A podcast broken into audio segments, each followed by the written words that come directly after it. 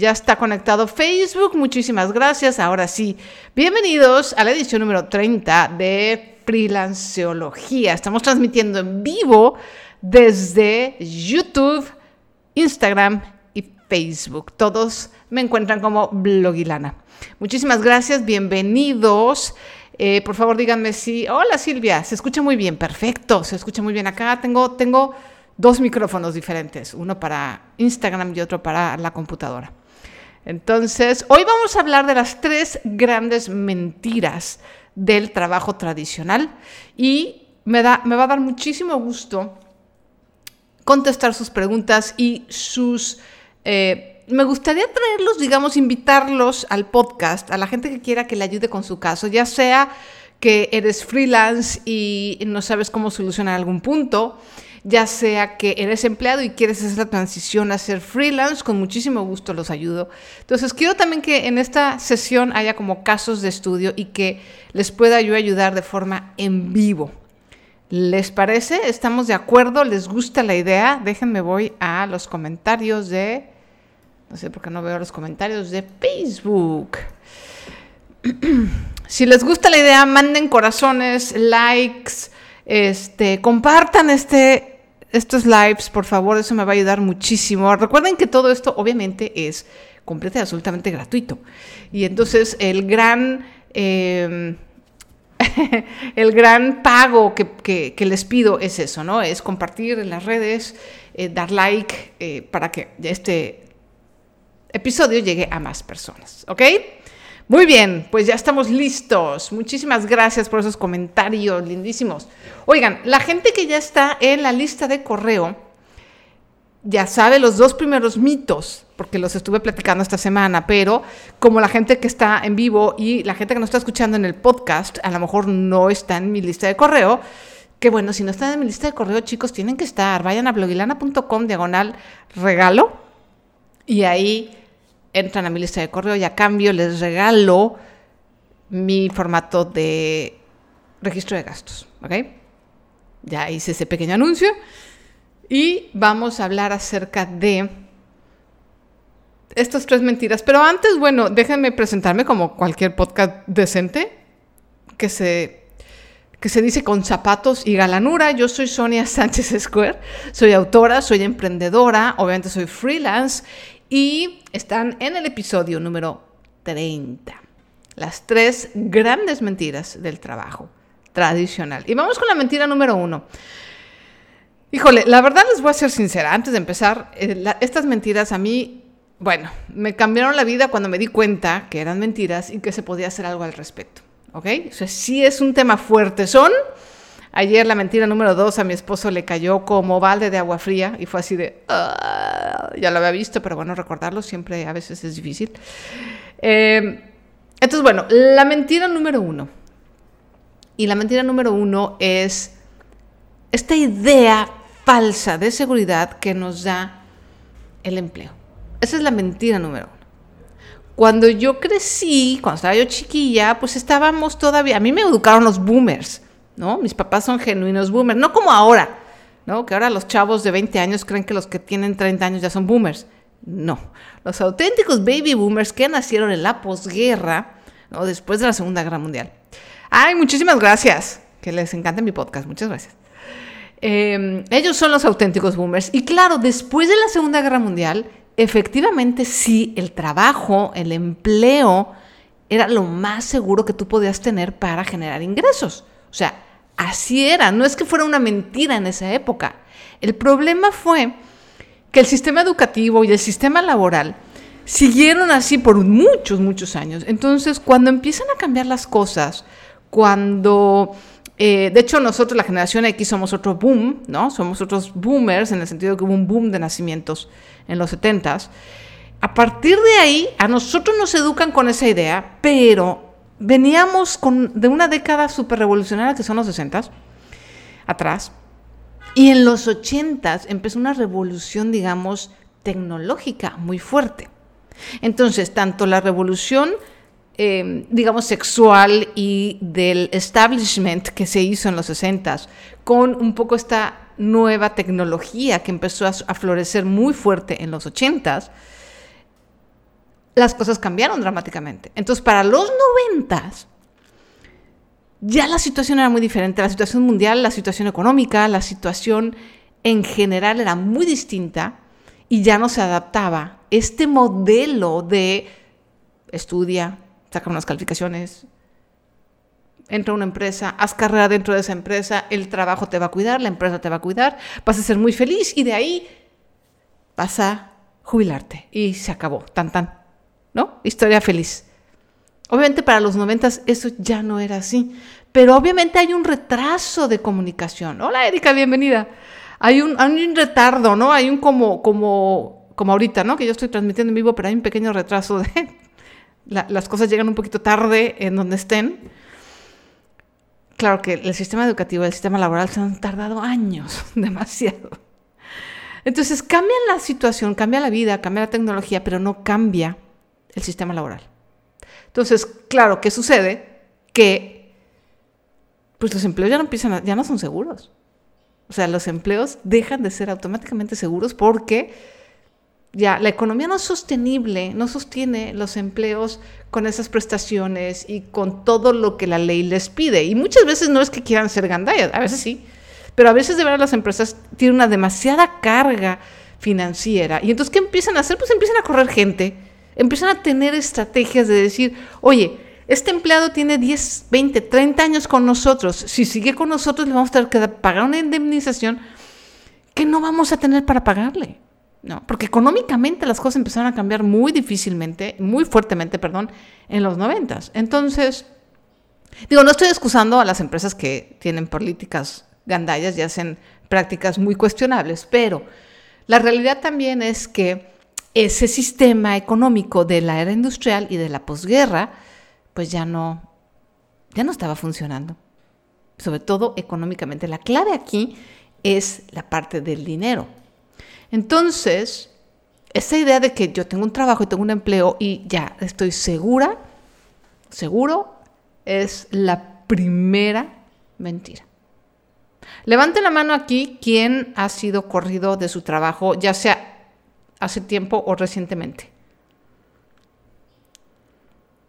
Yo fui corrida de una manera muy fea. a mí me sucedió en 2000, en una empresa que no voy a decir su nombre, pero la verdad que se portaron bastante mal porque nos corrieron un poquito antes de Navidad. Ay, yo creo que eso es una cosa espantosa. Pero bueno. Ah, Claudia dice que yo. Em, ¿Quién más? No tengan pena, no tengan pena, chicos. Soy Isra González también. Yo creo que a todos nos ha pasado alguna vez que nos han corrido y es muy desagradable. La, sensación y la, parte emocional de, que te corran de tu trabajo es durísima. Erika también. Sí, es que yo creo que a todos nos ha pasado, en serio. sí, solo nomás para no llegar ahí. Miguel Ángel también. Sergio Ramírez fue corrido, fue corrido a principios de este año con todo y bondo de rendimiento. Vane, serio. Hola, Vane, ¿cómo estás? Sí, di el nombre, quieren que dé el nombre. Ay, pues este, digamos que tiene sus oficinas eh, en cierto lugar donde hay conciertos. Eso es lo único que voy a decir. Vale.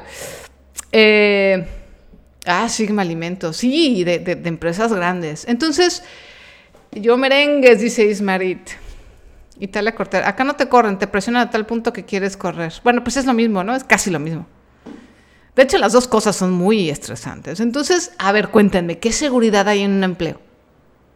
Digo, la única seguridad es que mientras estás en el empleo sabes cuánto vas a ganar y qué días te van a pagar. Pues eso sí. Pero realmente una seguridad no hay. Mi papá, me acuerdo, estaba súper convencido de la seguridad de los empleos. O sea, genuinamente creía eso. Y curiosamente él siempre quiso emprender. Eso es muy, muy interesante. Él siempre quiso emprender, de hecho lo intentó y, no, no, como que no le salió mucho. Pero estaba convencido que la seguridad estaba detrás de un empleo. Y pues, pues no, esa es la mentira número uno. La mentira número dos, chicos. Y después de esto nos vamos a ir a esta sesión. Por favor, váyanse preparando. De verdad, me va a dar muchísimo gusto ayudarlos con sus dudas, con sus ejemplos. La idea es que em, me, envíen por los comentarios con qué quieren que les ayude en relación a su trabajo, a su cambio, a su transición, y me va a dar mucho gusto ayudarlos, ¿ok? Fernando dice, yo lo entendí desde que comencé a remotear hace como 8 o 9 años. Felicidades. Exactamente, Vane. Y en estas épocas hay menos seguridad laboral. Exactamente. Por eso este tema es tan importante ahora. Más que nunca. Digo, hubo gente como Fernando que lo llegó a ver hace tiempo. Igual yo tuve la suerte de que pude ver venir esto hace mucho tiempo. Pero es un poco suerte y un poco estar como en el tema, ¿no? Dice Erika, no hay lo mismo. Le, he dicho a amigas que han trabajado conmigo, les digo que siempre tengan un freelance aunque tengan un trabajo fijo. Exactamente. El trabajo fijo o el trabajo tradicional no tiene nada de malo. Lo que, lo que está mal son estas ideas. ¿Sabes? Lo que está mal, lo que está equivocado es tener estas ideas de que, ah, ya, tengo un trabajo eh, estable o un trabajo tradicional o un empleo y ya, ya estoy seguro. Eso es lo que hay que cambiar. Porque no es verdad. Acabo de leer que el desempleo en México está en 25% de la población total. Como decía mi papá, échense ese trompo a la uña. está cañón. Exactamente. De hecho, por ahí, fíjate, no, no se me ocurrió traer los datos, porque también tengo datos duros del tema y los iba a guardar y se me olvidó sacarlos, pero efectivamente así están las cosas y no se van a poner mejor. No quiero este, echar mala vibra, pero no se van a poner mejor. Entonces, esa es la mentira número uno. La mentira número dos, y esta es la que le caló durísimo a mi marido, ya lo estoy balconeando, pero es que esta yo creo que es una que, que sí duele, porque también nos enseñan, el sistema escolar está diseñado para que te digan, tú tienes que ser muy bueno. O sea, tú tienes que estudiar, tú tienes que sacar buenas calificaciones. No me gusta cómo me, veo de, de, perfil, y aquí me veo de perfil. tú tienes que sacar muy buenas calificaciones y tienes que ser el mejor. Y luego el chamaco, y bueno, ya, y una vez que soy el mejor, ¿qué pasa, papá, mamá? Ah, pues ya está, ya tienes la vida resuelta. Porque todo en esta vida es sacar buenas calificaciones y ser el mejor, ¿cierto? Pues sí, hasta cierto punto. Si lo que te importan son las calificaciones, sí, claro, claro. Pero si lo que importa es que tengas las habilidades para ganar dinero, vivir y sostenerte tú solo después de salir de la escuela, esa es otra historia. Y lo mismo, tú puedes ser el mejor en lo que tú quieras, pero eso no es suficiente. Y yo creo que es una de las cosas que más calan. ¿Eres un buen doctor? ¡Qué padre! ¿Eres un gran dentista? Bien por ti. ¿Eres muy buen contador? ¿Sabes hacer muy bien tu trabajo? Genial. Pero ¿de qué te sirve ser el mejor si nadie te conoce? ¿De qué te sirve ser el más fregón en tu área si la gente que necesita tu trabajo y tus servicios no sabe que existes? De poco. Desafortunadamente, el ser bueno no viaja solo, es decir, si hay reputación, pero no, la, reputación suficiente, suficientemente grande como para que no tengas que hacer nada más que, ay, tengo algo, Me acabo de dar cuenta que tengo algo en, los dientes. Avisen. Perdón. es un pedacito de uva. Ojalá fuera suficiente decir yo soy el alfarero más wow. Necesitamos que la gente que nos va a consumir, la gente a la que vamos a ayudar, la gente a la que le vamos a transformar la vida con nuestros servicios, nos conozca. ¿Y cómo le vamos a hacer? Pues tenemos que aprender, ¿no? Tenemos que aprender a promocionarnos, aprender a autopromocionarnos. Tenemos que aprender a hablarle a la gente de una forma persuasiva. Tenemos que aprender a escribir. Tenemos que aprender a seleccionar nuestro nicho de mercado. Entender que aunque seamos el mejor alfarero o el mejor dentista, no vamos a llegar a todo el mundo. No todo el mundo podemos eh, atender y no todo el mundo le va a gustar lo que hacemos. O va a conectar con nuestro trabajo. Aunque seamos los mejores, ¿eh? Tenemos que aprender a vender. Tenemos que aprender a vender lo que hacemos y a nosotros mismos. Si no nos vendemos, nadie nos va a comprar. O, vamos a estar, mire, si eres muy bueno, y aquí les va, si eres súper mega bueno o chipocludo, como decimos en México, sí vas a vender. Sí va a haber gente que te conozca, y sí, pero te va a costar sangre, sudor y lágrimas. Cada venta va a ser un, un gran logro y un gran struggle, como se dice en inglés, una gran lucha. ¿Por qué? Porque no tienes las otras, las, las otras herramientas, porque no sabes crear una oferta, no sabes poner precios, no tienes una estrategia de, de ventas, no tienes una estrategia de precios. Y eso no te lo enseñan en la escuela, mucho menos en la escuela de alfarería o la escuela de diseño o la escuela médica o la escuela de contadores o la licenciatura que hayas estudiado o lo que sea que te dediques. Nadie enseña eso. Lo cual es sumamente frustrante porque eso significa que estamos muchos, que estamos a medias, que tenemos una mucha habilidad en algo y cero habilidad en otra cosa. Claro, cuando eres empleado es que eso no hace falta, ¿cierto? Entre comillas. O sea, si soy empleado y entonces vamos a suponer que estoy en, mega corporación y yo soy el encargado de eh, RP, por ejemplo, ¿no? De relaciones públicas. Soy un fregón, una fregona haciendo relaciones públicas. Qué padre, chido. Pero entonces todo lo que son las ventas y todo el proceso de adquisición de clientes y las ofertas y etcétera, no lo hago yo, lo hace el departamento de ventas, el departamento de ta, ta, ta, ta, ta, ta. Entonces todo está como compartamentalizado. Y entonces en el sistema industrial o en el sistema del empleo tradicional no es necesario que sepamos hacer de todo. Pero ¿qué pasa? Tenemos que trabajar por nuestra cuenta porque uno, nos corrieron, dos, nuestro trabajo está en peligro, tres, necesitamos tener un trabajo y un freelanceo. Entonces necesitamos a fuerza aprender eso. Sí o sí la de comunicación, de programación. No hay otra. O sea, si yo soy un extraordinario RP, bueno, como RP puedo a lo mejor llegar a más, porque si eres RP, pues algo le sabes a la promoción y algo le sabes a... Eres muy labia y, le sabes a esto de la comunicación y a la persuasión, chido. Pero aún así necesitas aprender de marketing, necesitas aprender a cerrar ventas. Yo he conocido gente que es muy buena para el pitch, ¿no? Para aventar el, el ¿cómo se llama? El, pues sí, el pitch, no sé cómo se dice en español. Pero no cierra la venta, por ejemplo, ¿no? Entonces, no sé si queda claro que necesitamos aprender estas habilidades, sí o sí. Es más, estas habilidades son maravillosas cuando estamos dentro de una oficina. Cuando estamos dentro de un medio corporativo, el poder vender, el poder persuadir, el poder generar y saber en qué consiste una oferta, te da una ventaja. El anzuelo podría ser el discurso. Te da una super ventaja que no tienen tus compañeros. O que no van a tener. El verbo, dice Diel. no, eso se como mentira. Y no. El pitch es verdadero. el discurso de elevador. Eh, sí. el pitch de venta, el discurso de venta, el hay cosas que de verdad no son traducibles. Por eso, por eso me escuchan hablar mucho en spanglish. No es porque sea yo sangrona, es que hay palabras que son mejor en español y hay palabras que son mejor en inglés. Bueno, entonces, ¿estamos de acuerdo con estas dos mentiras? A ver, quiero saber si sí, si no. O sea, estoy loca, estoy, este, no están de acuerdo, están de acuerdo, ¿qué opinan?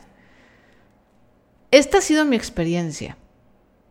O sea, yo estuve 10, no más de 10 años en el mundo corporativo.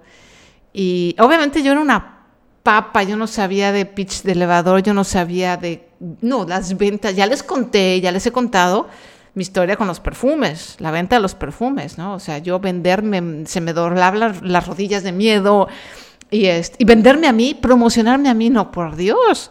Todavía cuando empecé, Poquito, pero sí. ¿Estás de acuerdo conmigo poquito? Cuéntame, Diel, ¿por qué? Cuéntame, ¿en qué sí y en qué no? Em, ya, se me olvidó, de repente se me va la onda. Discúlpenme que se me borra el cassette, pero bueno.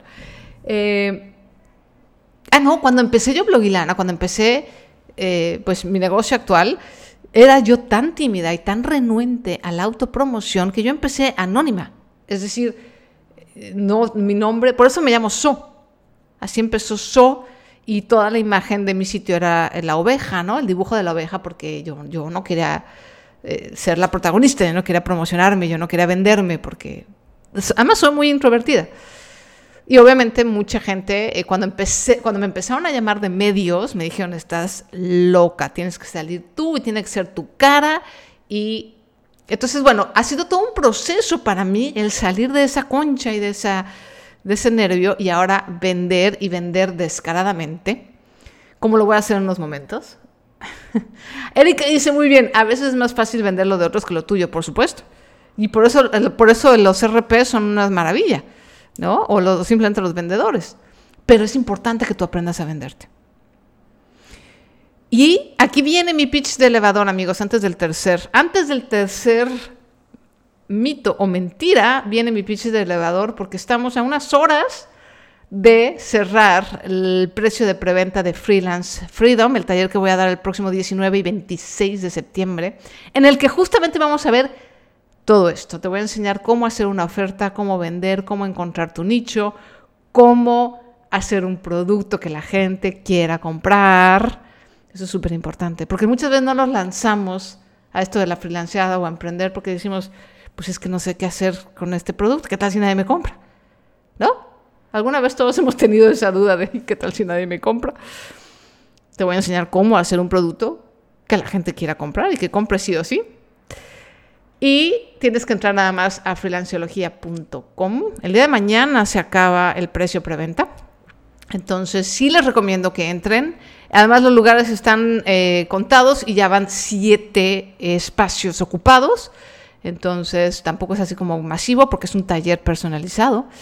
Entonces eh, freelanciología.com, ahí se pueden inscribir a precio de preventa. A mí me cuesta vender, incluso en la vida laboral. Aprendí un poco con mi última posición de trabajo. Sí, es que a todos nos, la verdad es que a todos nos cuesta trabajo vender. A la mayoría. He conocido vendedores que, bueno, son así mis ídolos. Tuve una amiga, bueno, nunca dejamos de ser amigas, simplemente la vida nos separó, pero eh, una amiga que, o sea, imagínense que se fue a Francia y era buenísima vendiendo vinos a franceses. O sea, esa mujer podía llegar y venderte la Torre Eiffel. Te lo juro. O sea, súper vendedora. Pero son casos excepcionales. La verdad, la mayoría de la gente estamos bajo la cultura de que vender es malo.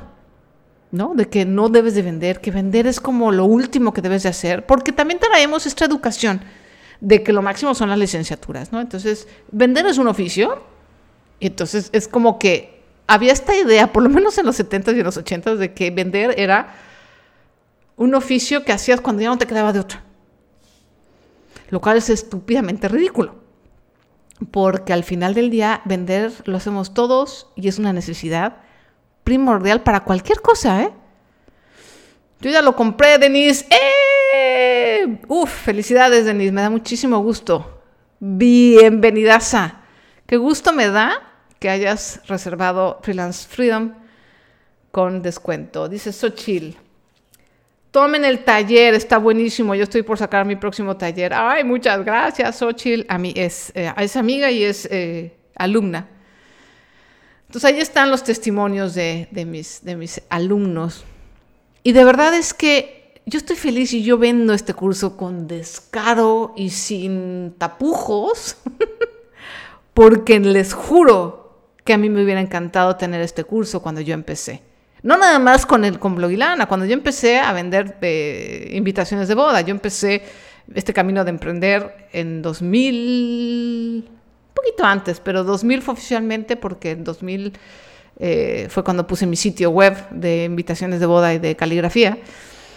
Híjole, me hubiera ahorrado tanto, tantos dolores de cabeza. Claro, en el curso, en Freelance Freedom, están ahí todas mis enseñanzas y todos mis dolores de cabeza ya resueltos para que ustedes no los tengan. Pero de verdad es que, híjole, simplemente el poder hacer una oferta bien hecha te ayuda a vender. Y eso es una de las partes favoritas del taller. Estoy muy agradecido con ese taller. Ay, gracias. Ya no nos quedará de otra más que vender lo que sea para sobrevivir. Sí. Este sí, fíjate, en tiempos, eh, el taller servirá si uno está en una empresa multinivel, sí te puede servir. Obviamente mi taller está dirigido a vender productos y servicios, ¿no? Y normalmente lo que piden en las multiniveles es como reclutar, ¿no? Pero estás vendiendo una idea para reclutar. Entonces, sí, muchas de las herramientas que vamos a ver en el, en el taller te pueden servir. Pero sí hay esa pequeña diferencia. O sea, sí te advierto que estamos, o sea, Freelance Freedom es para ofrecer eh, productos, servicios, de lo que sea, ¿eh? Yo he tenido alumnos que son médicos, eh, ingenieros, artistas, eh, maestros de yoga, y todos se han beneficiado. Entonces, pero sí, obviamente no está especializado para reclutar gente. Muy bien. Ay, muchísimas gracias, me dice Luis, que le encantan mis mandalas. Muchas, muchas, muchas gracias. Ay, gracias, Alina. Ok, ya estamos listos para el número 3. la mentira número 3. Bueno, la verdad es que la mentira número 3 está un poquito relacionada con la 2, ¿no? Que es que eh, no tienes que hacer nada más que ser bueno y ya. es. Voy a hacer una recapitulación. La mentira número 1 es la falsa idea de seguridad la falsa idea de que ya con el empleo ya estamos seguros, que nuestra entrada, que nuestra supervivencia está de alguna manera segura, nada más lejos de la verdad y más ahora después de la pandemia. La mentira número dos es que con que seamos muy buenos en lo que hacemos, ya, ya, ya, se nos solucionó el problema, ya, no sé bueno y el dinero llegará.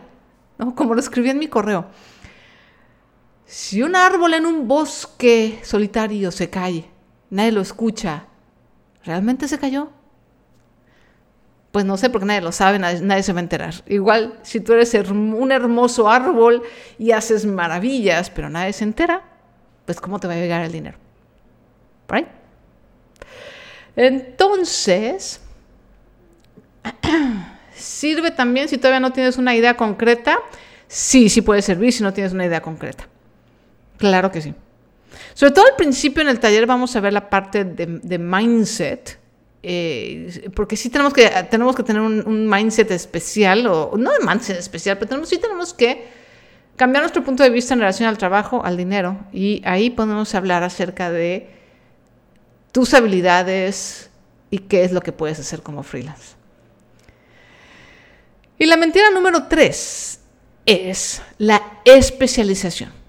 Y aquí son como dos puntos. Tanto la especialización, la idea de que si te especializas en algo, entonces vas a ser, obviamente sí hay algo de cierto en todas estas medidas. Obviamente sí, si eres un, por ejemplo, un dentista, ¿no? Yo se ve que amo los dentistas porque siempre este, estoy poniendo sus ejemplos. Pero si tú eres un dentista y te especializas en endodoncia, o te especializas en niños, o te especializas en ortodoncia, o te especializas, bueno, obviamente sí, pues va a haber vas a tener un nicho de mercado más especializado y vas a poder eh, ser muy, muy bueno en esa especialidad. Eso está padre y eso está bien. Y eso es parte, ¿no? Sí tenemos que tener una especialización. Y tenemos que ser reconocidos porque somos muy buenos en X o Y.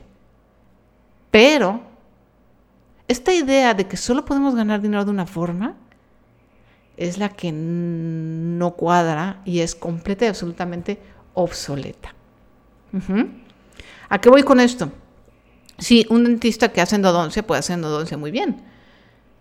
Pero no nada más. Ah, esa pregunta está muy buena, Omar. No seas malito, ¿me la vuelves a hacer al ratito? Que se me va a perder. Te, lo pido, que está muy buena tu pregunta. Nada más déjame, voy a, quiero cerrar esta idea. Um, ya, ya, ya ven. Ay, no, es que mi cerebro es una cosa que, bueno. Este, es que me quedé pensando, está muy buena esa pregunta.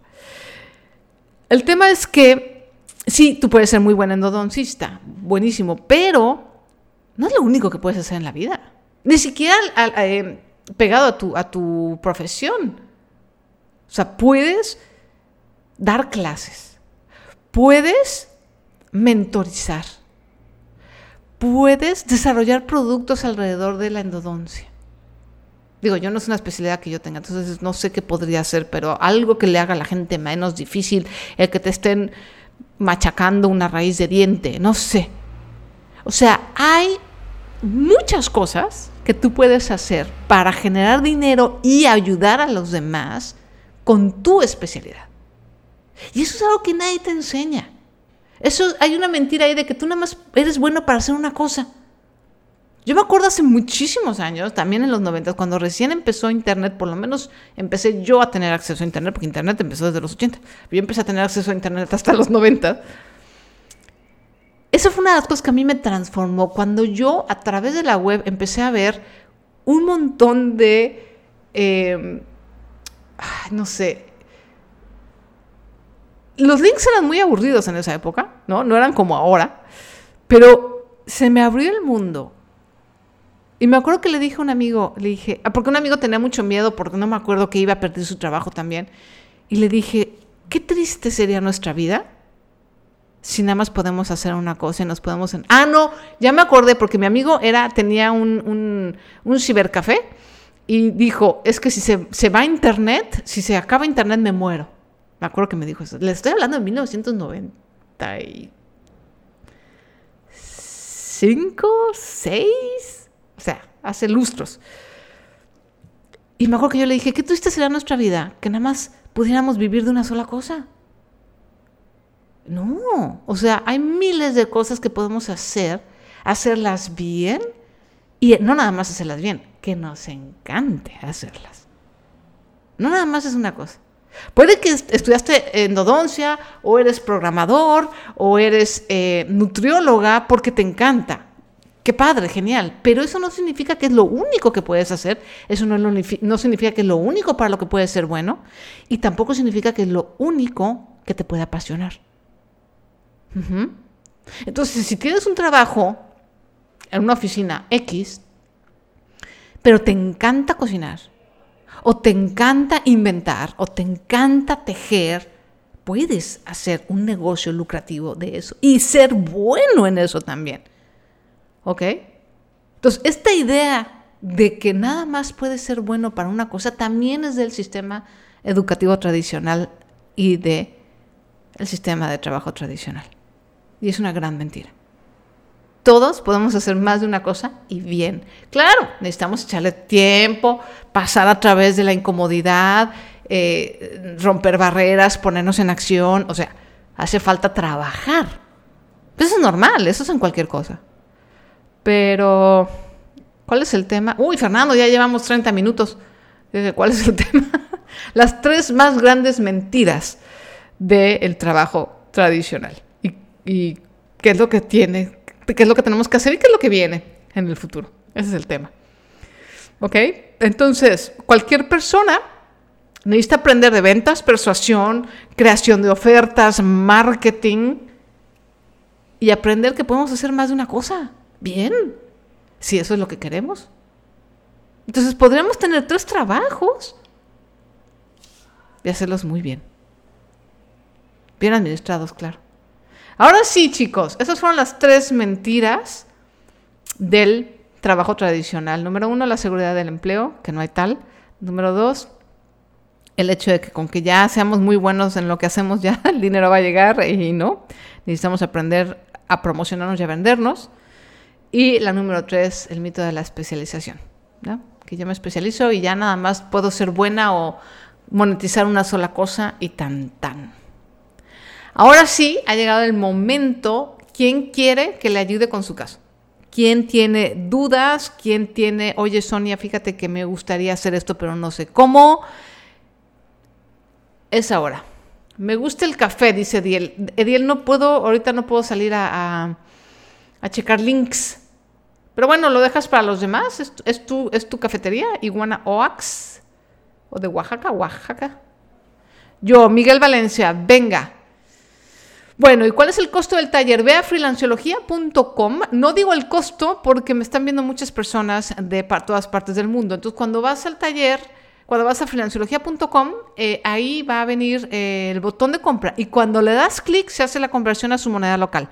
No importa si estás en, eh, en Bali o estás en Europa o estás en Perú o estás en España, te va a poner el precio en tu moneda local. Una de las barreras que he encontrado es que los trabajos tradicionales demandan tanto tiempo que deja poco espacio para crear tu propio negocio. Así es, así me pasó a mí. Yo estuve desarrollando mi habilidad de hacer caligrafía mientras trabajaba para empresas y era bien difícil. Pero tienes que hacerlo. Y hay que poner límites también, ¿no? Eh, decir, bueno, mi entrada es hasta ahora, mi salida es hasta ahora. Ahora es un poco más difícil con las redes sociales y el WhatsApp y te están llamando, pero tenemos que poner límites y son límites sanos. Si en un momento dado te corren porque dices, oye, yo, yo, yo quiero salir a las 6 porque mi salida es a las 6, perdón, hay un ruido, porque mi salida es a las 6, uno habla y di, este es mi contrato, estoy terminando mi trabajo. Puedes incluso mentir un poquito y decir, oye, tengo una clase, tengo un diplomado, no sé qué, a las 7 y tengo que salir en punto. Y empezar a poner límites para poder tener espacio y tiempo para, para, tu, para tu negocio. Dime, Miguel, cuéntame, ¿cómo te puedo ayudar? ¿Qué me recomiendas para cruzar la barrera de mis conocidos en cuestión de fuente de trabajo? No te entendí pasar la barrera de tus conocidos para pedir trabajo o para buscar empleo? No me quedó claro. ¿Podrías hablar del contenido del taller de forma general? Claro que sí, con mucho gusto. El taller son dos días. El primer día es el 19 de, de septiembre y el segundo día es el 26 de septiembre. ¿Por qué son dos días? Aparte de que el tema es extenso, eh, lo que pasa cuando tomamos un taller o una conferencia recién terminamos y estamos así como que bien endorfinados, como digo yo, muy felices y muy motivados, pero obviamente empieza a pasar los días y empieza a decaer eso.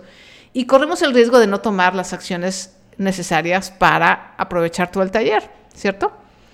Entonces, por eso lo dividí en dos. Hay una semana de por medio, también para ir trabajando y asimilando lo que vimos en la semana, en la sesión 1, y poder llegar a la sesión 2 con, oye, ya lo implementé, ya lo leí, ya lo vi, ya y con preguntas y sobre todo más asimilado, ¿no? Porque cuando tenemos un super taller intensivo en dos días, como que es demasiada información. Eso es el punto número uno. El punto número dos, lo que vamos a ver son seis temas en Freelance Freedom que pueden ver en freelanciología.com. El tema número uno es el mindset. Cómo cambiar un mindset de ser el chambitas, el trabajillos, el milusos, a que veas tú freelance como un negocio. Eso es bien importante aunque sea una sola persona, aunque nunca pienses contratar a una solo empleado en tu vida, tienes que aprender a ver tu negocio como un negocio. ¿no? Ese es el tema número uno. El tema número dos es cómo vamos a mejorar a los clientes. ¿Cómo vamos a encontrar clientes que de veras sean buenos? Porque nos enfocamos mucho ¿no? en que te quiero más clientes y quiero más clientes y quiero más clientes, pero es un poco como la comida chatarra se puede estar comiendo chicharrones, chicharrones, chicharrones y papitas y tener mucho, pero ni te nutre, gastas dinero, engordas y no te lleva nada, ¿sale? ¿Cierto? Así son los clientes chatarra. Entonces, antes de enfocarte en tener más clientes, tienes que aprender cómo detectar y cómo atraer clientes de calidad. El tercer tema. Ay, muchas gracias, Eugenia. también otra alumna de Freelance Freedom. El tercer tema es cómo crear este producto. Cómo crear un producto o un servicio que la gente realmente quiera, que la gente quiera comprar, sin que pongas toda la carne al asador, sin que gastes todo tiempo, dinero, esfuerzo. ¿Cómo hacer un producto y desarrollar un producto y una oferta que casi garantice que te van a comprar? Y ahora sí, el cuarto, vamos por más clientes. Ahora sí, ese es el tema, el cuarto tema del taller es marketing. ¿Cómo vamos a hacer para llegar a más personas? Para que más personas de calidad y más clientes calificados, digamos, lleguen a nosotros, a nuestro producto o servicio. El quinto tema es mi proceso de ventas. Mi proceso de ventas, paso a paso, son ocho puntos ¿Cómo hago yo para vender desde el principio, desde que hay un primer contacto con el cliente hasta el cierre de venta y después? Y el último tema son ingresos pasivos. El último tema es ideas para generar ingresos pasivos de todo lo que vamos a ver en el taller, ¿no? de tu freelance. Ingreso pasivo básicamente es agregar em, productos que no estén ligados a tus horas directamente, o a tu trabajo directo, así, hora de trabajo dólar o peso, y que tenga una cierta posibilidad de automatización. De eso se trata el taller. Ese es el temario, freelanciología.com. Está ahorita en preventa. La preventa termina el 4 de septiembre. Si están escuchando este podcast más adelante, este audio o este video, más adelante, bueno, pues el, día mañana se acaba, ¿no? El día 4 de septiembre en la tarde se acaba la preventa y ya no regresa. Eh, dice, soy abogada, pero me gustan y soy buena en los negocios. Sin embargo, siento que no tengo tiempo. Me da miedo que la diversificación haga que mi calidad de trabajo baje? Ah, muy interesante pregunta. Em, mira, Andrea, eh, lo que tienes que hacer es como paso por paso. Lo que nos sucede es cuando queremos abarcar mucho al mismo tiempo, si nos convertimos así en, nos diluimos. Entonces, yo lo que te recomiendo es que sí puedes abarcar varias cosas, pero tiene que ser una a la vez. Cuando hayas dominado una o cuando te sientes a gusto con una, entonces empiezas a probar con otra. ¿Por qué? Porque cuando ya tienes, vamos a suponer que la actividad número dos y ya la tienes más o menos dominada, empiezas a generar metodologías y, sistemas. Entonces, cuando ya tienes un sistema para manejar actividad número dos, entonces ya, ya está como, digamos, sistematizado, valga la redundancia, entonces ya puedes ir a actividad número tres. Ese sería el orden o la manera. Por lo menos así es como yo lo he hecho. De repente sí hay un poquito de caos, ¿no? Cuando estoy en actividad número 3, por ejemplo, mi actividad número 3 es, son las mandalas. Me encanta. Pero ahorita sí está hecha un medio caos y no la he podido monetizar bien. Y, porque, bueno, también no he tenido el tiempo y no... Hay momentos en que dices, bueno, me encanta, pero lo voy a dejar en pausa porque ahorita estoy en esto, ¿no? Miguel dice, mi fuerte son los lenguajes de programación. Ay, qué padre, eso es súper útil. Sobre lo que comentaba Omar, sobre el mito de ser buenos en todo. Ok, gracias, Leo. Esa era la pregunta. Ese es otro gran mito. Este, estoy viendo si hay más preguntas acá. Que hay que ser buenos en todos. No. Fíjense, todo lo que vamos a ver en el taller es súper importante que lo conozcan, que lo puedan hacer eficientemente, pero no necesariamente tienen que ser los más picudos en marketing, en anuncios de Facebook, en copywriting, en eh, hacer en vivos. O sea, no tienen que saber hacerlo para poderlo delegar después. Pero, ¿cómo, ¿cómo, les diré? Para tener un negocio exitoso y ser freelance exitoso, sí tienes que aprender ciertas habilidades. No se vale excusarnos o escondernos nada más en la delegación o el subcontratar. ¿Por qué? Porque ahí es cuando vienen, miren, no saben la cantidad de gente que me ha dicho, oye, es que yo contraté a fulano de tal para que me hicieran mis anuncios de Facebook y he gastado dinero y no, no me traen anuncios. O contraté a fulano de tal para que me hiciera las redes sociales y no ha funcionado. Eh, eso es lo que sucede cuando tú no tienes por lo menos el conocimiento de cómo hacerlo. Entonces, no tienes que ser bueno en todo, pero sí tienes que tener ciertas habilidades y conocer qué es lo que es necesario para que algo funcione. Esa es mi manera de verlo. Ser bueno en todo obviamente es imposible. Tienes que ser bueno en lo que más te gusta.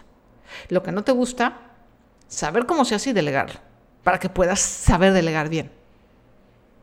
Pero no puedes hacer todo, eso es una locura, eso es un mito y eso es algo que no debemos hacer caso. O sea, Ahorita en TikTok hay, unos, hay varios emprendedores y emprendedoras, eh, sobre todo gente muy, muy joven, o sea, gente de 20 años, que están haciendo sus videos de que dicen, les presento a la gerente de ventas y es ella, y les, les presento a la de producción y es ella, la misma persona, ¿no? Y les presento al, al diseñador y es la persona.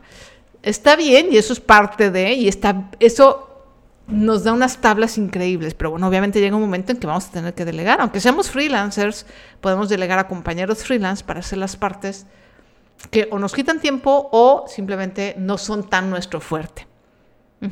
Pero hay partes que no. Por ejemplo, si a mí me preguntas qué parte yo nunca puedo delegar, es la parte del copywriting. O sea, el escribir y el, la comunicación en texto de mi marca y de mi negocio no puedo delegarla.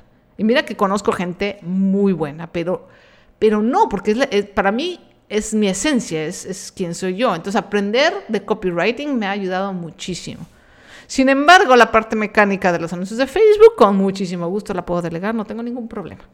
Aunque yo he hecho anuncios yo directamente, pero no sé si me expliqué, espero que les haya quedado esa pregunta bien contestada. Cancel. Eh, ¿Alguna otra pregunta, chicos? ¿Algún caso? Yo tenía mucha ilusión de traerlos así, un caso de estudio. Juan Carlos me dice, ¿cómo te va con el ahorro para comprar el Dodge Challenger de tu esposo? ¿Cómo va el proceso? ¿Qué recomendaciones dirías para mantener un auto de ese calibre? Uy, Juan Carlos, en algún lugar ya lo conté esa historia, ya no me acuerdo en dónde. Este, pero rápidamente te cuento que mi esposo se dio cuenta de que siempre no quería un Charger. Era un Charger, no era un Challenger, era un Charger. Eh, no sé cómo estuvo ese proceso para él, tal cual, o sea, más o menos sí lo sé, pero no me acuerdo exactamente cómo hizo esa transición de darse cuenta que iba a ser un carro que iba a estar el 80% parado.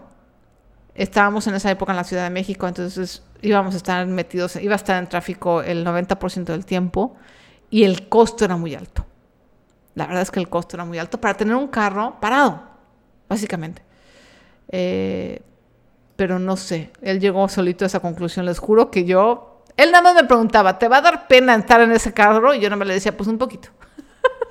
y nada más. Pero tú quieres comprar, adelante, yo no tengo ningún problema. los, los muscle cars nunca me han gustado. Entonces, bueno, esa es la historia. Eh, ¿Qué recomendaciones daría para mantener un auto de ese calibre? Híjole, la verdad es que es que depende de lo que quieras. O sea, te vuelves, mira, el problema muchas veces de las posesiones es que te vuelves esclavo de lo que de las posesiones. Y un carro de ese calibre sí te, te hace esclavo, ¿no? O sea, tienes que estar dándole mantenimiento y tienes que eh, juntar una lana para la tenencia y juntar una lana para los servicios. ¿Qué es lo que pasa con las, las automotrices gringas? Híjole, sus servicios y sus refacciones son carísimas. Entonces sí te vuelves un poco de, de esclavo de él. Entonces, no, la verdad es que no te lo recomiendo. Lo que, lo que queremos hacer es viajar, cuando se pueda viajar a un lugar como Las Vegas y rentar uno. Y ya, te quitas el, gusanito de, de, de, querer manejarlo y tan tan. Ok, chicos, ¿alguna otra duda? Su caso. Página web del taller, freelanceología.com, freelanceología.com, obviamente sin acento, freelanceología. El taller sirve como si no tienes claro tu producto bueno, fíjate que yo tengo claro mi producto de las mandalas. Lo que no tengo ahorita, lo que no he tenido es el tiempo de desarrollar la estrategia de marketing. No he tenido tiempo. Y pues ahorita está. Es más, ahorita estoy más interesada en hacer la mandala que en hacer las estrategias de marketing. sí, pero sí sirve. Si no. Eh, no, no es en inglés, fíjate, es una palabra en español. Pero bueno, lo voy a escribir aquí. Es freelanceología.com sin acento. Ya saben que el corrector es bien neuras. Y entonces me escribe freelanceología con acento. Ahí está. Freelance, freelanceología con doble. Lo voy a escribir acá también. Punto com. Y en, en YouTube. Sin acento, freelanceología sin acento. Muy bien. ¿Alguna otra pregunta, amigos? A ver, déjenme ver si se me fueron aquí. Porque sí, eh, página web, ya está, mil gracias. Sí, no, no, no. Ay, qué bueno. No, creo que ya no se me fue ninguna. ¿Cómo enamorarse? ¿Cómo enamorarse a los hijos de la empresa familiar? ¿Cómo enamorar, me imagino, a los hijos de la empresa familiar? Ah, es una buena pregunta. Eh, bueno, yo creo que desde involucrándolos desde el principio, ¿no? De que conozcan los procesos, que conozcan em, tanto los procesos de producción, los procesos de entrega, eh, y obviamente también hablar de los beneficios y hablar de las historias. ¿Saben? Ay, se me moví el. ¿Saben qué ayuda mucho? Las historias de éxito. Las historias de éxito de tu empresa familiar, tanto en los empleados y cómo la empresa familiar ha ayudado a los empleados. Sí, perdón, se me cayó el tripié. Y cómo ha ayudado también a ustedes y cómo ayuda a los clientes. Las historias. Tú puedes enamorar a tus hijos acerca del emprendimiento o de la empresa familiar a través de las historias de éxito y de transformación. Oscar dice, ¿me podrías dar un tip sobre qué hacer con todos los papelitos que te dan cuando compras algo? bueno, yo esperaba dar una asesoría un poco más compleja que esa, pero con muchísimo gusto. Guárdalos, Oscar. Em, Los tickets a dos o tres meses por cualquier cosa y las garantías por lo menos un año. Esa es mi recomendación. Ay, gracias Eugenia. Ahí está Eugenia en, Facebook diciendo, sí te sirve muchos espacios para dudas, lluvias de ideas. Ah, sí, porque además chicos, en el taller tenemos un eh, chat privado de Telegram donde vamos preguntando y contándonos y ayudándonos durante las semanas. Y además el chat se queda abierto después del taller. Y nos seguimos echando porras y seguimos ayudándonos después del taller a través del chat. Eso también está súper guay, como dicen mis amigos españoles. ¿Alguna otra pregunta, amigos? ¿Algún caso? ¿Alguien que quieren que les diga cómo diablos pasar de freelance, de empleado a freelance? Casos de estudio. ¿No? pues sí, el hijo te sale artista y tu empresa es una fábrica de, tornillos, pues solo que le vendas como, un proyecto alterno. Sí, también tiene mucho que ver con la afinidad pero se pueden, mira, aún así se pueden enamorar de la empresa en el sentido de, a lo mejor no quieren trabajar ahí, pero sí que la empresa sea parte, ¿no? Parte de su vida de una u otra forma. Muchas gracias, Gisela. Dice, cualquier taller de eso cambia vidas. Muchísimas gracias.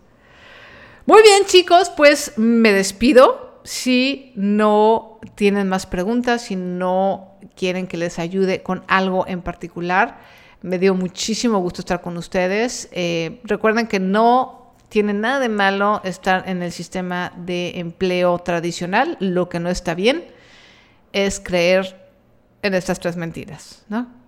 Que el empleo es seguro, que nada más estamos destinados a hacer una sola cosa o que tenemos que especializarnos. Ah, ya me empezaron a salir las preguntas. Tessa dice, tengo, ok, vámonos con preguntas. Este podcast va a ser más largo, por supuesto. ¿Qué trabajos o actividades crees que tengan más éxito actualmente? Las que se puedan adaptar y las que puedan realmente resolver problemas. ¿Saben qué creo que la pandemia desnudó o va a desnudar o está desnudando a todos esos empleos que se disfrazaban muy bien en las oficinas, pero que realmente no producían nada y que no daban un producto o servicio tangible. Todos hemos tenido compañeros en un puesto así, ¿no? Dices, este cuate viene todos los días, llega puntual, pero ¿qué hace hoy? Entonces, todos los trabajos, servicios que sean claros en relación a cómo ayudan y cómo contribuyen son los que más van a tener éxito. Tengo un podcast que no puedo levantar. Recién descubrí cómo monetizar, pero pues el ingreso es pequeño. ¿No lo puedes levantar, pero ya lo estás monetizando? Ahí es paciencia. Y más ahorita, los podcasts, ¡ah, hijo! Desde el año pasado, digo, durante la verdad, muchos años, estuvimos tres, cuatro pelados solos en el mundo de los podcasts. Y desde 2019, ¡puf! empezó a haber una competencia. O sea, todo mundo y su abuelita empezaron a sacar podcast. Entonces, hoy en día es un poco más difícil porque hay más competencia. Pero mi recomendación es, en serio, constancia. Si, si tu tema es bueno, si tienes un buen nicho, si sabes a quién te diriges, sé constante y haz una estrategia de monetización. O sea, si tienes que hacer una estrategia de, bueno, yo voy a hablar, por ejemplo, de cómo entrenar perros. Padrísimo, pero entonces, ¿cómo voy a monetizar? No nada más con patrocinios, sino, bueno, a lo mejor voy a dar clases o voy a hacer marketing de afiliados o qué voy a hacer para toda esa atención que voy a jalar del podcast, monetizarla. Yo hago arte, pero no sé cómo vivir de eso. Te va a servir el taller, la extranjera. Tengo un artista que le gustó muchísimo cómo le ayudé. Quiero enfocarlo a emprendedores y empresas de éxito. ¿Crees que la gente realmente guste de escuchar de temas de emprendimiento y escuchar historias de gente que hizo empresas desde cero y hoy pueden tener éxito? Totalmente, totalmente. De hecho, ya hay podcasts de ese tema. Y sí, muchas veces cuando tenemos algo... Em, hay mucha competencia en un tema, también es una señal buena. Quiere decir que hay mucha gente hambrienta de eso. Entonces busca podcast de emprendimiento y vas a ver que hay muchos. Sí, hay, hay mucha hambre. Y de hecho hay mucho del tema de emprendimiento. Hay más del tema de emprendimiento que de freelance, ¿no? Casi, casi siempre la gente que trabaja por su cuenta la ven como los... La verdad nos ven como losers. La otra vez tuve una discusión con un emprendedor famoso en internet, en Twitter, y entonces él decía que eh, los freelancers somos nada más emprendedores wannabe o como los huevitos, ¿no? A punto de convertirnos. O sea, que el freelance es como la transición antes de ser emprendedor. Y sí, pero no siempre, ¿no? O sea, el freelance puede ser un negocio completamente solo. Por sí mismo, por su cuenta. Quiero enfocarlo en un taller de arquitectura y diseño industrial. Ya no te, ya hay, no te. No vi tu primera pregunta, Gerardo. A ver, en Facebook se me están yendo varias preguntas. Hasta luego, éxito, adiós.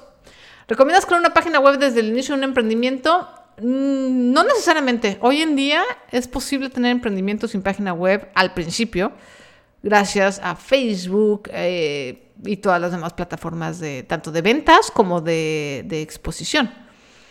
Eh, de hecho, ya en, Instagram puedes vender directamente desde Instagram, puedes vender directamente desde Facebook. Entonces, a veces les recomiendo primero empezar en estas plataformas para calar un poquito y empezar a hacer ruido y luego ya tener tu .com. O sea, siempre es importante tener tu .com, pero no necesariamente desde el principio. Miguel Ángel dice, soy un socio de un bar de cerveza artesanal y tengo un trabajo de oficina. Se me complica mucho dedicarme al bar al 100%. ¿Algún consejo? Bueno, es que si al 100% va a estar complicado porque si ahorita tu 100 está, o casi tu, el mayor porcentaje está en el empleo. Lo que te sugiero es que ahora sí que hagas un plan de actividades, de decir, cómo va a ser la transición de cada vez trabajar menos en tu trabajo o dedicarle menos atención a tu trabajo, que quizá en tu trabajo, en tu empleo puedes automatizar algunas cosas, puedes hacer cosas en otros horarios diferentes para tener un poquito más de horas en el bar, ver qué actividades del bar puedes hacer sin estar en el bar en las noches, ¿no? hacer un plan. Y sobre todo lo que te recomiendo es que empieces a ahorrar mucho dinero. Ahorita que estás con un ingreso fijo, ahorra, ahorra, ahorra, ahorra, para que en un momento dado puedas hacer el salto y decir, bueno, ya puedo renunciar a mi trabajo y dedicarme al bar sin que tu dinero, tu supervivencia esté en riesgo. Entonces, haz un plan como de estrategia de cómo acomodar tus horas y tu trabajo y cómo, cómo aportar al, al, bar sin que tengas que estar ahí presencialmente todo el tiempo. Y haz un plan financiero muy sólido porque lo que no te permite ahorita dedicarte al bar 100% es porque necesitas comer, necesitas el ingreso del empleo, ¿right? Entonces, haz ese fondo de emergencia, de ese colchón, ya. Kiret, yo tengo un empleo administrativo en oficina y estoy emprendiendo en aromaterapia cosmética, pero no sé cómo hacer. ¿Cómo empezar? Pues mira, eh, lo primero sería, yo creo que te ayudaría mucho eh, ver todos mis eh, podcasts. El reto freelance de 21 días es una buena forma para empezar. Obviamente te diría, bueno, pues inscríbete a freelanceología.com, pero a lo mejor ahorita dices, no, pues no estoy como para el taller. Puedes ver tanto en YouTube como en Spotify, Apple Podcast y bueno, también en Instagram y en Facebook todo lo que he hablado al respecto para empezar y te puede servir. Recomiendo crear una página web, ya lo dije. Hola, soy diseñador gráfico. Ahorita la cosa está complicada. ¿Cómo lo hago para ser freelance? ¿Estás empezando? ¿Vas a empezar? Te diría que te enfoques en resolver un problema. ¿Qué problemas tiene la gente ahorita? Relacionados con el diseño, obviamente. El reto freelance ya fue. El reto freelance fueron 21 días. El reto era estar 21 días conmigo eh, seguidos aprendiendo y trabajando sobre estrategias, cómo cobrar, ventas, etcétera, en, en, estos canales que ya dije. Entonces ahí hay una parte completamente gratuita. Obviamente lo vemos muchísimo más a profundidad y mucho más personalizado en el taller, evidentemente. ¿Cómo empezar a ser freelance? Eh, ah, te digo, eh, resolviendo problemas. O sea, hoy en día, por ejemplo, hoy en día ya la gente no necesita logotipos y no necesita ni siquiera gráficos para redes sociales porque ya todos tenemos Canva. O sea, esa parte que antes resolvían los diseñadores gráficos ya quedó obsoleta. Pero la gente necesitamos, seguimos necesitando diseño para otras cosas. Por ejemplo, diseño de empaques, por ejemplo, diseño de toda la imagen de un producto, ¿no? A lo mejor yo voy a sacar este curso de Freelance Freedom, bueno, necesito la imagen de ese producto o necesito un branding, ¿no? Un diseño de marca, que no es como cualquier cosa, no cualquier persona puede hacer un branding, ¿no? Por ejemplo, un branding para el podcast, o un branding para eh, la chica de aromaterapia y cosmética, ¿no? Entonces ya es una cosa más compleja, más eh, integral, que nada más hacer así un logo o, ciertas imágenes que se pueden hacer en Canva. Entonces hay que observar qué es lo que la gente está necesitando, qué es lo que ya está obsoleto de lo que hacíamos y qué es lo que está necesitando ahorita la gente. ¿Tiene sentido? Otra duda, ¿cómo tú invertirías un ahorro? ¿Será mantener en las acciones o los recursos materiales para iniciar un, un proyecto? ¿En acciones o en recursos materiales? Depende, Juan Carlos, depende eh, en, qué, en qué nivel está el proyecto. O sea, a lo mejor, ¿y qué tipo de proyecto? A lo mejor, por ejemplo, volviendo a la chica de aromaterapia, a lo mejor ahorita no es necesario que compre todos los materiales porque todavía no tiene clientes. Ahorita debería de invertir en aprender, en, en tanto en contenido gratuito como cursos, como mentoría, para aprender lo básico de cómo hacer negocios. Y ya cuando tenga un plan, y ya cuando tenga una estrategia y una metodología, por lo menos en papel, entonces empezar a comprar insumos para poner en práctica esa metodología y empezar a aprender, ¿no? Pues hago trabajo de programación por mi cuenta y me gustaría indagar sobre temas de freelance. Pues estás en el lugar correcto. Daniel, soy contador, trabajo como empleado en una firma de contadores. Yo a su vez, hace 10 años tengo una pequeña firma de contabilidad, pero no he podido vivir de ello. No puedo encontrar la forma de aumentar mi cartera de clientes. Mmm, interesante te está faltando varias cosas. Uno es enfocarte en un nicho, entender que tus clientes no son todos y eh, establecer, hijo, es que si te falta establecer una buena oferta, conocer a tu cliente, entra a financiología.com. Se oye muy, muy celi, pero ahí te puedo ayudar.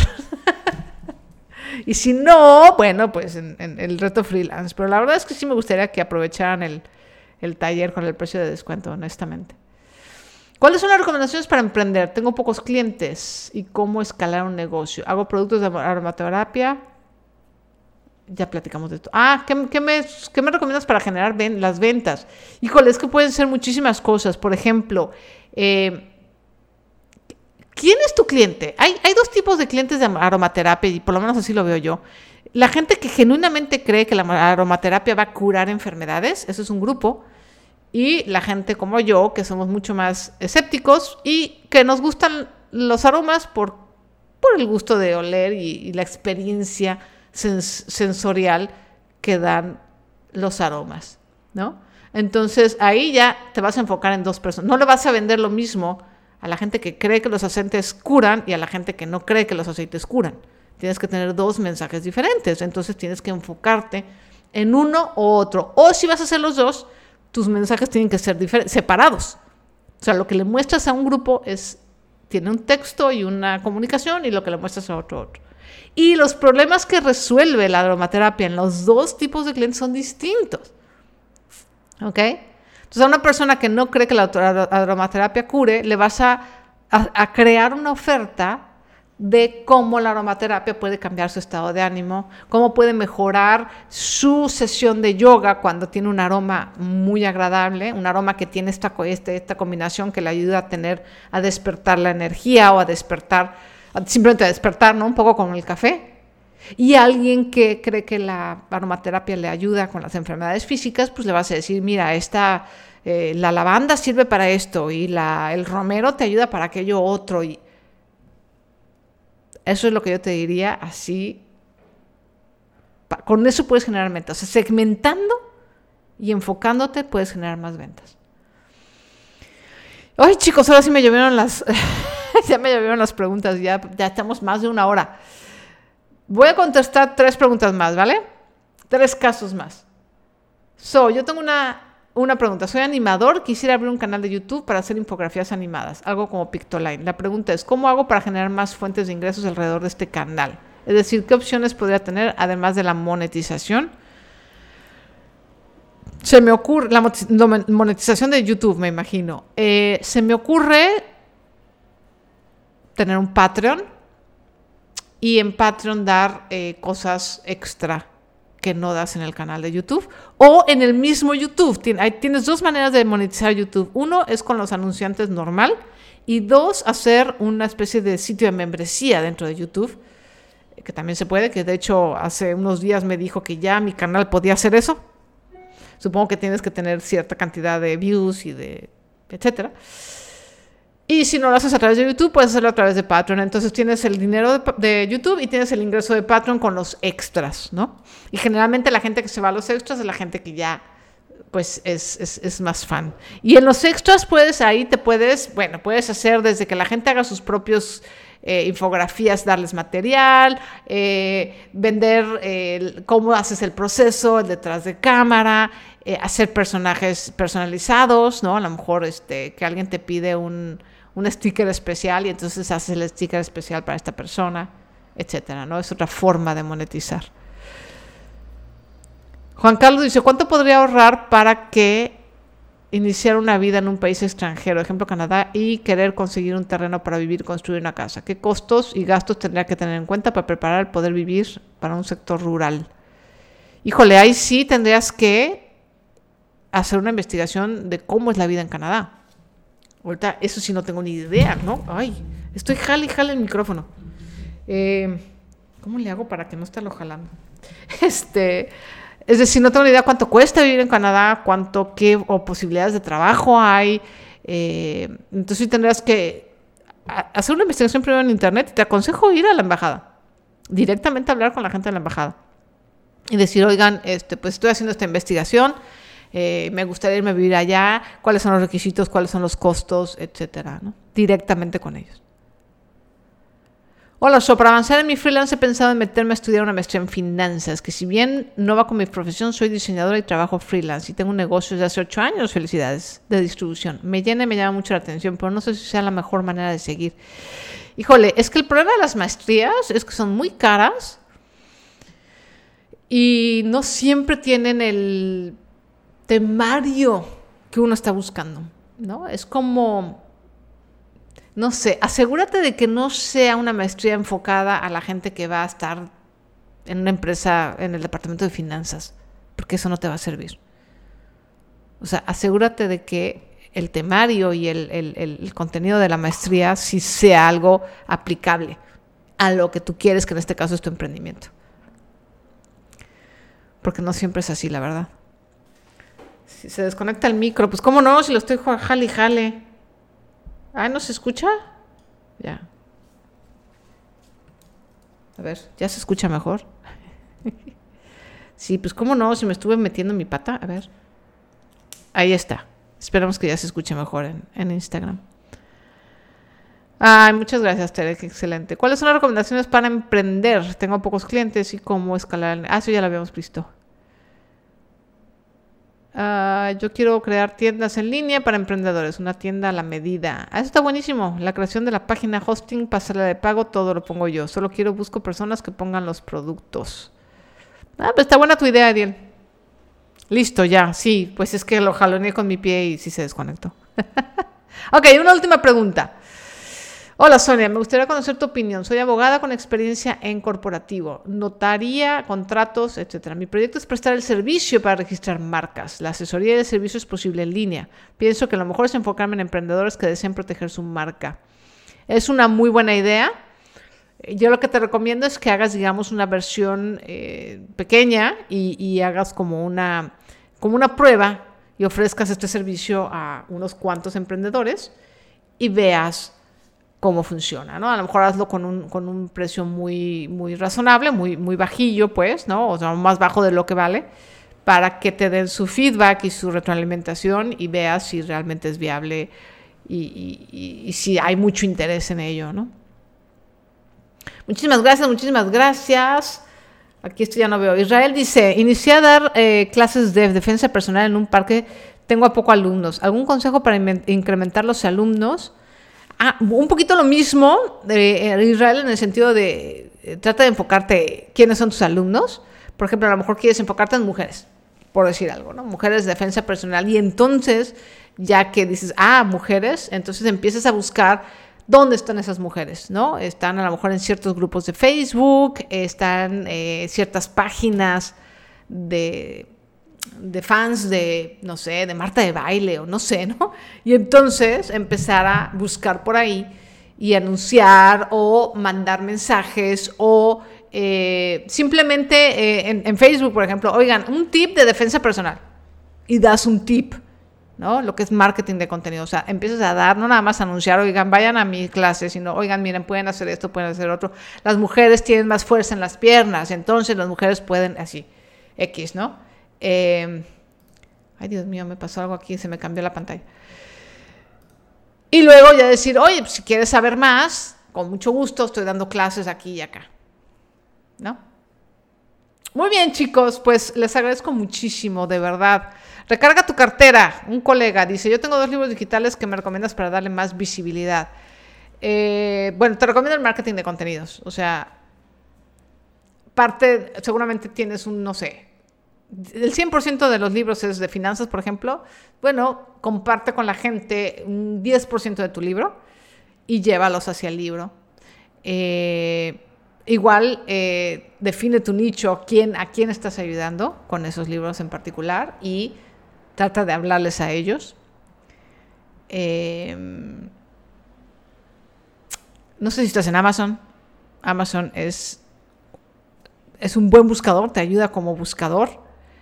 Eh, y para libros así de promoción, pues podrías hacer intercambio también con colegas. Podrías hacer alguna, alguna propuesta de intercambio para... Porque finalmente los colegas tenemos más o menos el, eh, público interconectado, digamos, público similar. Entonces, esa sería otra opción. Si ya están en Amazon, perfecto. Entonces, obviamente darles publicidad en todas tus redes y eso, ¿no? Lo normal, lo de siempre, pero hacer a lo mejor otro tipo de alianzas, eh, a lo mejor hacer algún concurso, ¿no? Haces un concurso, le regalas una copia a alguien, pero que ese alguien y la gente que participe en el concurso te ayude a darle más ruido. Muy bien, chicos, muchísimas gracias. De verdad, este ha sido un gran podcast. Eh, por favor, no se pierdan el siguiente episodio. Por favor, si quieren entrar a Freelance Freedom, de verdad se los digo de corazón, traten de hacerlo entre hoy y mañana. Ya mañana se acaba el precio especial. Eh, van a haber otros bonos y van a haber cosas más adelante, pero este precio ya no va a regresar.